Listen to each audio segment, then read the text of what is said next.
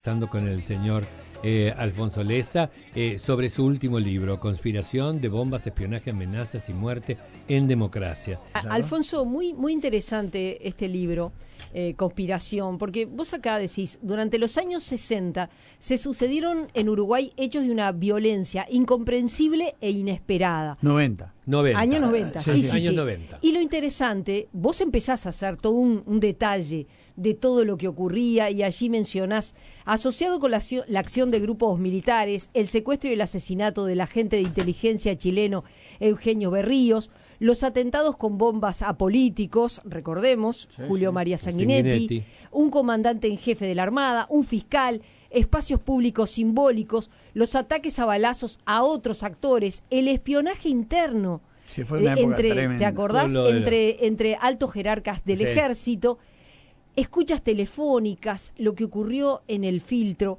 Y es interesante que vos decís, todos hechos que parecen que no tienen Que son conexión aislados, están todos conectados. y están conectados. Sí, sí. Este, pr- primero cuando uno, yo mismo lo recuerdo, me parece impactante que en un año y medio o dos haya pasado todo eso. En una democracia que todavía era frágil, Sí. recién empezaba, o sea, el segundo gobierno, primeros meses, primeros dos años del gobierno de la calle, una, una situación regional frágil, las democracias, Sí. ¿no? Levantamientos cara pintadas en Argentina, Brasil estaba, eh, Paraguay salía también, este, y, y nosotros solemos hablar de historia reciente, de hechos que ocurrieron hace 50 o 60 años. Con Ana María estábamos trabajando en un proyecto de documentales del Canal 5 que tiene que ver con eso, pero esto ocurrió en democracia, hace ya 30 años de Sí. todas maneras. Y sí, yo, yo este viví mucho, viviré mucho con todo eso, porque lo, lo- todo eso lo cubrí personalmente con mucha intensidad, con un- compañeros, algunos compañeros de, de- del observador en ese momento. Este, bueno, fue tremendo. En la época que unos periodistas y se empiezan a encontrar con todo eso de golpe. Y entonces yo tenía muchísimo material del tema y seguí investigando. Quiero ir direct- más directo a la respuesta. Eh, varias veces empecé, y lo di por terminado el libro, dije, no, acá falta. En algún momento nació con la, con la idea de que fuera una novela, pero en realidad tenía todos los datos para que fuera una investigación periodística. Seguro. Mi mujer entonces fue, fue, importante, Diana, para convencerme que era una investigación. Este, y cuando uno empieza a entrar y a, y a entrar y a entrar, te das cuenta que había un hilo conductor de todo eso. Y ese es un poco el, el, el resultado de- de la- del libro, eh, determinar que había un hilo conductor y cuál era, que en el fondo eh, a veces se ha presentado esto como que eran los militares contra los políticos o contra la democracia. Podía hacerlo de hecho, pero en realidad había una disputa en la interna del ejército eh, muy dura, encabezada por los tenientes Artigas, un grupo que todavía existe, que Sí, ha tenido mucha influencia en Uruguay. Los tenientes Artigas y aparece de golpe La guardia. la Guardia Artigas, un grupo que es el que le pone la bomba a Sanguinetti. Recordemos que la gente no lo sabe porque todo eso, ustedes vieron que ha ido quedando por el camino, no, no se recuerda bien. No, No, pero viste que además hay un montón de girones. Todos los hechos que has dicho, que cada uno de nosotros lo vivimos en diferentes momentos, pero los vivimos, fue en la década del 90, Sí. indudablemente es ahí, Sí. hace 30 años, pero es ahí. Eh, está, lo vi- vimos como todo desconectado, como qué Sí, está pasando, qué esto. Era una democracia, bien dijiste vos, Sí. incipiente. Sí. Estábamos tratando de reconstruir ahí un montón de gente que, que luchaba por los girones que había perdido del poder. Y había, Bien. ¿sabes qué? ¿Saben qué? Eh, una cosa que ya me llamó mucho la atención en aquel momento y yo la destaco también en el libro, había una enorme desinformación de los políticos de todos los partidos sobre, la- sobre los militares. Increíble, ¿no? Después de tantos años de dictadura, los, la- los dirigentes políticos no tenían ni idea de lo que estaba pasando, con algunas excepciones. Sanguinetti, que también eh, de alguna manera con, con Medina, que estaba allí, Sereñi, Sereñi sabía mucho, pero no todos los militares del frente, porque presos habían quedado desconectados de la realidad. Pero Licandro sí sabía. Eh, eh, ¿Cómo? Licandro. Sí, También. sí, pero el que sabía de la interna la calle Herrera eh, y algunos pocos más. Los demás no sabían, no tenían ni idea de lo que estaba pasando. Este, y como vos decís, sí, uno vio eso, estaba todo conectado. Recordemos, fue antes de esta serie, pero poco antes, ya le habían puesto una bomba a Cores y le voló el auto, el diputado fallecido. Es verdad. Eh, le habían puesto una bomba poco publicitada a un, a un empresario, Walter Seinal. Es verdad. Y después empieza esta serie, después empieza esta serie que es Bomba en el, en el estudio Sanguinetti. 60 ventanas de la vuelta volaron, en las el de casas que estaban por ahí. Bomba en un puente en Minas. Bomba en los fondos de la casa presidencial. Bomba en un cuartel donde acababa de cenar Rebollo. Bomba en la embajada de Estados Unidos. Rebollo, que era el comandante en jefe Sí. del, ejército. Una buena precisión. Bomba en Que lo había, Rebollo fue. Ah, no, Herrera, lo, que- eh, la calle lo cambia. Sí, Sí, él- sí. la- la- pero lo, lo había nombrado. Sí. Lo había nombrado y Ah, lo termina eh, sacando. sí. Y además vos vivís con la Guardia de, de Artigas, una experiencia personal que la Sí. describís en el libro que está buenísima, que realmente, eh, claro, con el diario muy- del lunes y todos decimos hiciste bien, pero había que subirse Había que al subirse, auto, ir eh, ser- encapuchado ir y encapuchado, ¿no? Sí, fue una. ¿Cómo una- fue que cómo fue que, que te contactaron? Ellos te empezaron a, a seguir alevosamente, Sí, ah, yo tuve muchos seguimientos y nunca sabías bien de quién era. claro. Porque el problema es que había una interna militar muy dura, subterránea en general, muy cruzada, y muchas veces vos no sabías quién respondía a quién. Porque además eso se cruzó, por- se cruzó con un enfrentamiento, había un enfrentamiento político muy duro por la conducción de la política militar entre Sanguinetti y el herrerismo. ¿Por qué? Porque se repetía un poco lo que había pasado en el 58 cuando ganaron los blancos. La calle Herrera llegó y se encontró un ejército Colorado. colorado. Como casi todo el siglo XX, después de la guerra de 1904, la mayoría había sido colorada. Este, y ahí empiezan algunas disputas y después empieza la otra que es este grupo, los Tenientes de Artigas, que es un grupo muy poderoso, sigue existiendo, que fue muy importante en el golpe, que se formaliza, aunque ya venía de antes, larga la historia, en los, a mediados de los 60 con Agarrondo Padre. Este, y bueno, y surge este atentado. ¿Cómo es el contacto? Bueno, eh, la, la noche del atentado, en la madrugada, llaman al diario. No había nadie más que un... eh, Que el portero, que eh. sí, y le piden que grabe. Y él dice, yo no tengo Bueno, nada para anote, grabar. Bueno, to- toma los apuntes, me avisa. Yo la verdad este, quedé choqueado. Porque además nosotros, mi generación, somos de una época que, digamos, los enfrentamientos éramos muy niños cuando lo, de la época del MLN y todo lo demás, bastante niños, bastante 13 años. ¿verdad? Lo vivía ya, lo- pero nada, me llamaban de madrugada a mi casa. Como muy exterior, lo vivíamos, pero lo vivíamos de forma exterior. Claro, claro. Y me llamaban a mi casa para decirme que habían puesto una bomba en el estudio Sanguinetti. Además, en ese momento, por una serie de hechos, no había, mu- no, no había mu- muy buena relación entre eh, con Sanguinetti en el diario, con cosas circunstanciales. Después se superaron con los periodistas. Bueno, pero Este, es lógico, ¿no? Siempre quienes están en el poder se enojan con los Sí, periodistas. sí. Uy, el diario que publicó esto, eso es como la Sí, rutina, casi la rutina. Uy, el presidente se enojó porque el observador publicó esto o Claro. aquello. Entonces, claro, es así. Y Bueno, salí disparado a buscar mi auto que estaba en un, en un garaje. Evidentemente había otro auto por ahí vigilando. Este, llegué al, bueno, sacamos la edición de apuro, fue la policía, eh, había arrancó la bomba el, volcán, el balcón de- del estudio Sanguinetti y hizo otros daños. Los volantes que habían tirado, los que pusieron la bomba, se los había llevado rápidamente la policía. El juez hizo desalojar rápidamente la salida de la policía a todo el mundo de adentro porque pensó que podía ser un señuelo la primera bomba y que hubiera una segunda. Una Claro, segunda. Cosa que encontrara no- gente. sí, cosa que no ocurrió. Bueno, y a partir de eso empiezan unas cosas más casi de película, con algunas llamadas telefónicas de gente no identificada. Después hubo algún contacto en el que uno decía, bueno, alguna fuente, este será, no será, pero bueno, está cerca. Y empezaron a dejarnos comunicados en lugares que nos avisaban, tipo película. Está contado en el libro, por ejemplo, la, el lavatorio de manos de, de, de hombres, el baño de hombres de la, de la pasiva de la Plaza Matriz, abajo, pegado, nos dejaba muchas veces los comunicados, las cosas. Y en un momento llegó la oferta de hacer una, una, una entrevista escrita, que hiciéramos las preguntas.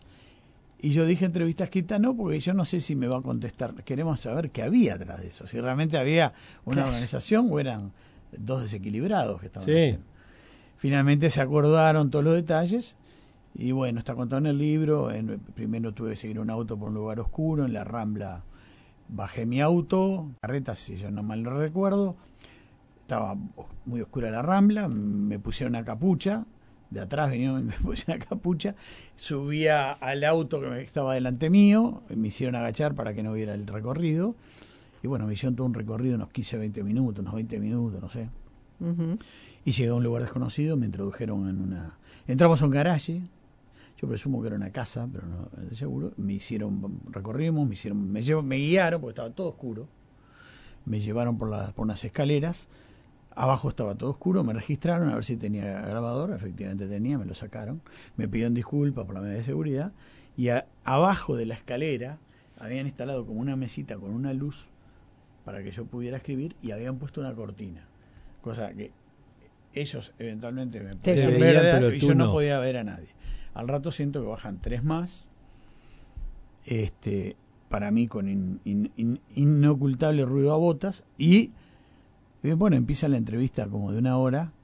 Este, después fue lo inverso, siempre estuvo oscura, yo nunca vi nada, me metieron de vuelta en el auto, me llevaron hasta mi auto. Y, bueno, fue toda una conmoción, la policía, la justicia. Eh, está muy detallado en una en una comparecencia en una en una comisión que creo era secreta en aquel momento y del ministro Ramírez en el Parlamento que cuenta todos los detalles le dan mucha credibilidad a eso. Y, todo lo que ocurre todo lo que ocurre hace que ellos piensen que realmente eran militares por la eh, forma de actuar ¿no? y qué era y qué era lo que esta guardia de Artigas pretendía ¿Qué, qué es lo que te dijeron qué decir bueno, a ver, ahí habían los motivos que uno ve en aquel momento y cuando empieza a investigar a largo plazo ve que, había toda una conexión con esta movida, como podría decirse, de, por lo menos de una parte de los tenientes Artigas, que era desestabilizar al comandante jefe, lo que quería, eso no era lo que me decían en ese momento, ahora voy a ir a eso, pero el objetivo final era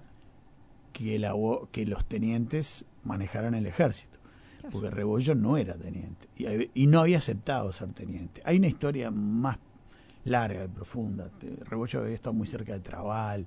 Bueno, pero en aquel momento el discurso que hacían era un discurso muy fuertemente nacionalista, muy crítico con Estados Unidos. Con Estados Unidos y lo que en ese momento había una historia que en parte era cierta, de la idea de ciertos círculos de Estados Unidos de sustituir los ejércitos eh, latinoamericanos por guardias nacionales, se oponían abiertamente a eso, criticaban mucho el mando del ejército, a los políticos que decían que no reaccionaban, que la sociedad estaba mal, es decir, un discurso que uno podía identificar mucho con, por ejemplo, este, el discurso carapintada argentino, decían no queremos dar un golpe, pero queremos que reaccione la clase política y vos, y vos mostrás además en el libro que hay conexiones, hay conexiones con los cara pintada, hay vos hablás de relaciones carnales entre el ejército de, Chile y el ejército uruguayo. Y yo pensaba, son todas cosas que realmente yo creo que la gran mayoría de todos nosotros verdaderamente desconocemos. Yo este me sorprendí un poco, eh, como yo les decía, yo como les decía, yo tenía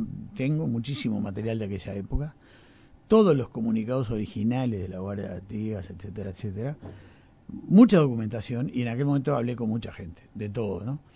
Pero el año pasado y sobre todo este, el primer semestre que me dediqué a, terminarlo, me di cuenta que, necesitaba más cosas. Tenía un problema, la pandemia. Casi nadie quería reunirse mano a mano por la pandemia. Los archivos estaban cerrados, las bibliotecas también. Bueno, después empecé a lograr una cantidad de cosas y, y hice un nuevo recorrido. Hablé de vuelta con fiscales, gente del Poder Judicial, eh, militares, eh, jerarcas del gobierno, aquel de la calle, y fui consiguiendo nuevos elementos. Una de las cosas más llamativas fue la apertura de, algún, algunos militares que, por lo menos en aquel tiempo, habían sido tenientes Artigas, muy importantes.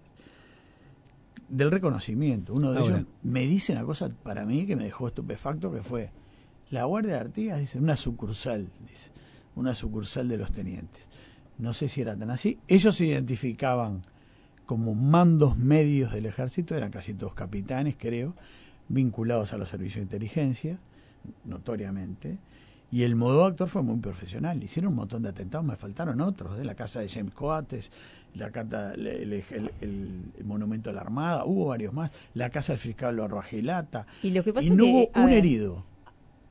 No hubo un herido. Lo que marcaron fue eh, una política de inestabilidad, generando una alarma para desestabilizar el sistema democrático y de alguna forma poder mover los hilos para obtener poder.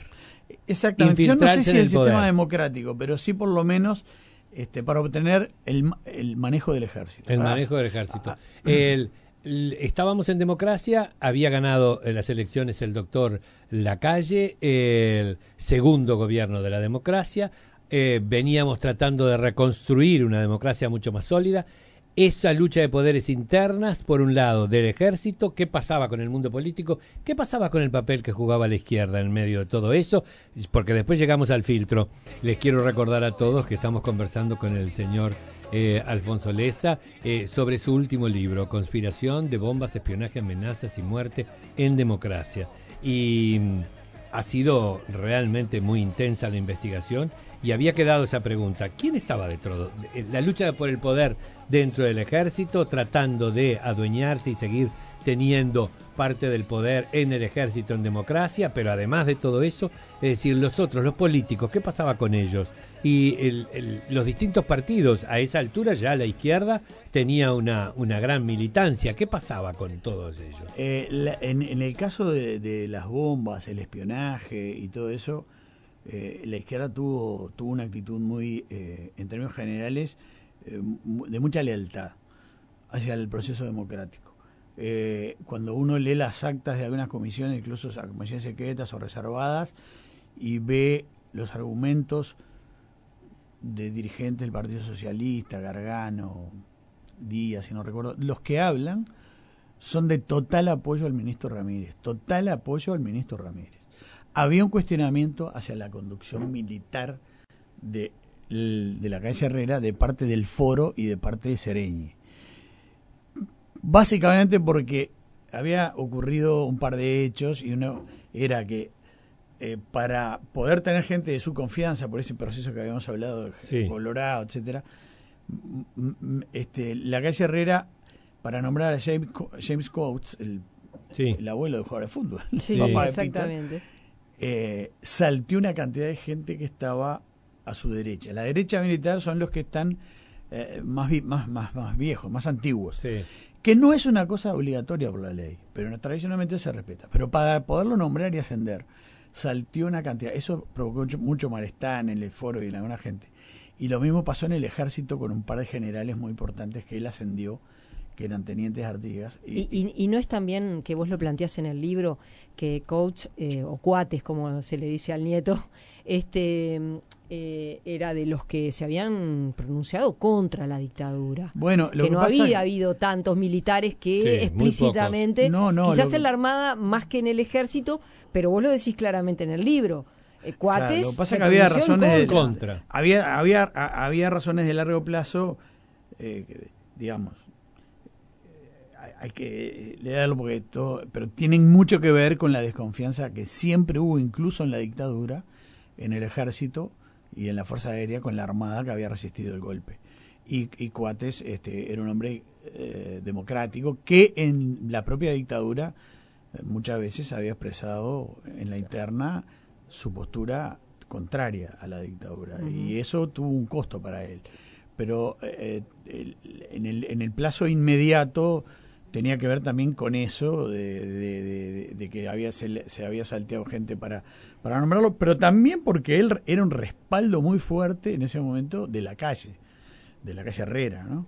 Eh, este, y, ahí hay una serie de enfrentamientos cruzados, políticos y militares. Eh, yo hago un cuento al final que no, no quiero, pero yo, después que caí rebollo, voy un domingo a hablar con él. Hay que recordar además esto, el eh, comandante cae porque el presidente lo saca, ¿no? El mm, Sí, pero venía de una serie, había ocurrido el hecho de Ríos, que estuvo mucho tiempo oculto y Salta, había ocurrido... Sí, se había debilitado. Había ocurrido, ya, fue todo eh, incentivado, ¿no? Pero hubo un caso tremendo que fue el de espionaje, los espionajes entre los generales, que, no, que, no tenía precedentes. Se descubre que Aguerrondo, que era hijo del fundador de los tenientes de Artigas, que fue, era también un militar muy importante, y que era el que manejaba el mayor servicio de inteligencia del Uruguay, estaba espiando mediante un micrófono al general Fernando Amado, Fernán Amado, el padre del diputado. Padre del Sí, diputado. sí, Habían sí. colocado un micrófono en su despacho y eh, o sea, un espionaje entre generales y después se descubre que Rebollo tenía intervenidos los teléfonos, el comandante jefe, tenía intervenidos los teléfonos de su casa y de del comando. Eso provocó la interpelación del ministro, eso sumó al caso al caso Berríos y todo lo demás, que era Mariano Brito, pero no fue el frente que lo volteó, fue el foro. El, el, el, el- el ministro, el senador interpelante fue Sigliuti, ¿se acuerdan? Sí, Viejo político, ¿eh? Viejo. Sí, Un- sí, del departamento de de raza. Mm. que fue terrible. Y al otro día tuvo que, eh, que renunciar. Eh, es decir, había mm, mu- muchas cosas en, en- en juego ahí. Este, y el gran objetivo final, en buena medida, era lo que pasó, que asumiera Daniel García, que era teniente de Artigas, fallecido, que más tarde, después él cambia eh, un poco, Y- pero, pero y a vos- una anécdota lo- breve de los seguimientos que eran a veces alevosos. Sí, yo te iba a decir, a vos, vos hiciste, vos hiciste una columna de opinión en Canal 12 y te amenazaron que fue preocupación del, del periodismo nacional la- las cosas que te habían dicho, ¿no? Sí, fue muy duro, eso fue bastante más adelante, pero un poco eco de todo esto. Yo hice una, una columna en la que decía que los, una cosa razonable, que los militares jóvenes habían empezado a despegarse un poco del pasado y que ya este, no les pesaba de la misma manera que los que habían estado comprometidos en la dictadura. Iba, iba por ese lado. Y, y- y bueno, un día salía de un fin de semana del Club Iguay y me llama por teléfono la hija de un militar preso y me dice, ¿vos viste lo que está circulando en internet? No, y la convocatoria que están haciendo, no, míralo. Llegué a mi casa una amenaza muy larga de alguien que decía que tenía armas, hombres, soldados, gente para hacer lo que quisiera y que si no me metía un tiro era porque la, la educación que le habían dado. Bueno, era una amenaza muy muy fuerte que, que tuvo la solidaridad de, algún, de alguna otra persona y una convocatoria a hacer una manifestación contra lo que yo había hecho frente al calzón central donde estaban presos los los que estaban presos en aquel momento, Gilberto Vázquez y etcétera. Yo creo que tenemos que, me parece, ¿no? que identificar que claramente este, en, esto, en estos casos, siempre que han aparecido opiniones de gente diciéndole a la oficialidad joven que no cargue con la mochila del pasado, salen voces muy duras este, a, a- a criticar eso, ¿no? Sí, esto fue un poco más que crítica, fue una amenaza de muerte muy clara y además Sí, es- sí, en no, realidad lo mío no fue como un editorial diciendo que no debían, sino que era un análisis de lo que estaba pasando, De que eso estaba ocu- ocurriendo. de que eso estaba ocurriendo. Y está, este, fue feo porque además eran muy, mis hijos eran chicos y empezaron a sentir el rumor, fue- se hizo muy público. Eh, yo recibí solidaridad incluso de Reporteros Sin Fronteras, cosa que yo no había pedido, pero este y hubo quien me dijo, bueno, tomátelo en serio y la policía ubicó presuntamente la el origen de eso en la cárcel central, entre los presos, en el De entorno, los que estaban adentro. eh, entre el entorno de Gilberto Vázquez o él, eso fue lo que me dijeron, por lo eso por lo menos dijo la policía, yo creo que la investigación fue un poco tibia y también te digo que todo, eh, porque uno decía en la tanda, Ana María, y el libro termina así también, ¿no? O sea, la Guardia de Artigas nunca se identificó a nadie. O sea, en realidad la estrategia un poco de los gobiernos fue dispersar a los que suponía que podían estar. Nunca lo se lograron pruebas, ¿no? Y los mandaron a las misiones de paz en distintos países. O como agregados militares al mundo. Bueno, en algún caso sí. En algún caso sí. Te los regalo. Y, y, este Eh, pero nunca nunca nunca ap- aparecieron los responsables de, aquellos hechos este que como decíamos están todos este de alguna manera sí, todos relacionados. incluso lo del lo del filtro que yo lo, lo, lo analizo bastante lo uno y doy algunas informaciones sobre todo una muy desconocida este lo uno porque eh, Ramírez reconoce en el, en el Parlamento El ministro del Interior. el ministro del Interior, que la investigación en torno a los etarras se acelera a partir de estos atentados, porque al principio pensaban que podía estar la ETA atrás. Sí. Entonces también esto dispara Eh, una acentuación de- de- del- del operativo de Qué brutal. contra los etarras. ¿no? Presentás el libro en la Feria del Libro, En la ¿verdad? feria, sí. El viernes 5 a las 7 de la tarde, como todo en la feria, que, que quien quiera eh, tiene que... eh, Sí, porque está es con que- aforo, así que sí, se tiene que inscribir. ¿eh? Inscribir en una dirección que está en todos lados, que es la de la Feria del Libro. El Mm. viernes 5 a las 7 de la tarde voy a hacer algo distinto. Lo voy a hacer con dos colegas muy queridos que participaron conmigo. Todo esto va a ser una especie de charla casi de amigos. Van a estar Antonio Ladre y Mauricio Almada. Mauricio era uno de los que más cubría los temas militares. Y, eh, bueno, trabajó contigo mucho tiempo. Sí, Sí. totalmente. Sí, sí, sí. Este, y probablemente, como esto es- tiene que ser corto, no puede superar los 40 minutos máximo por el sí. tema de protocolo, limpieza, etcétera. Es muy probable que después en diciembre, cuando esté el tiempo ya asentado, Ahí hagamos una cosa afuera. Me encantaría una cosa Sí, tipo sí. el Museo Zorrilla o Sí, alguna algo bueno, que pueda bueno. uh, juntarse más gente. más gente y, y en otro espacio. ¿no? En otro- Conspiración, entonces, el último libro de Alfonso Leza eh, está en todas las librerías del país, así que está editado por Sudamericana, si no me equivoco, así que ustedes pueden perfectamente conseguirlo en todas las librerías, pero también en la Feria del Libro y el viernes 5 hace su presentación. Gracias, Alfonso, por haber venido. No, muchísimas gracias a ustedes, la verdad que un, un gustazo, dos amigos, grandes amigos. Este, bueno, nos seguimos viendo. Nos seguimos viendo.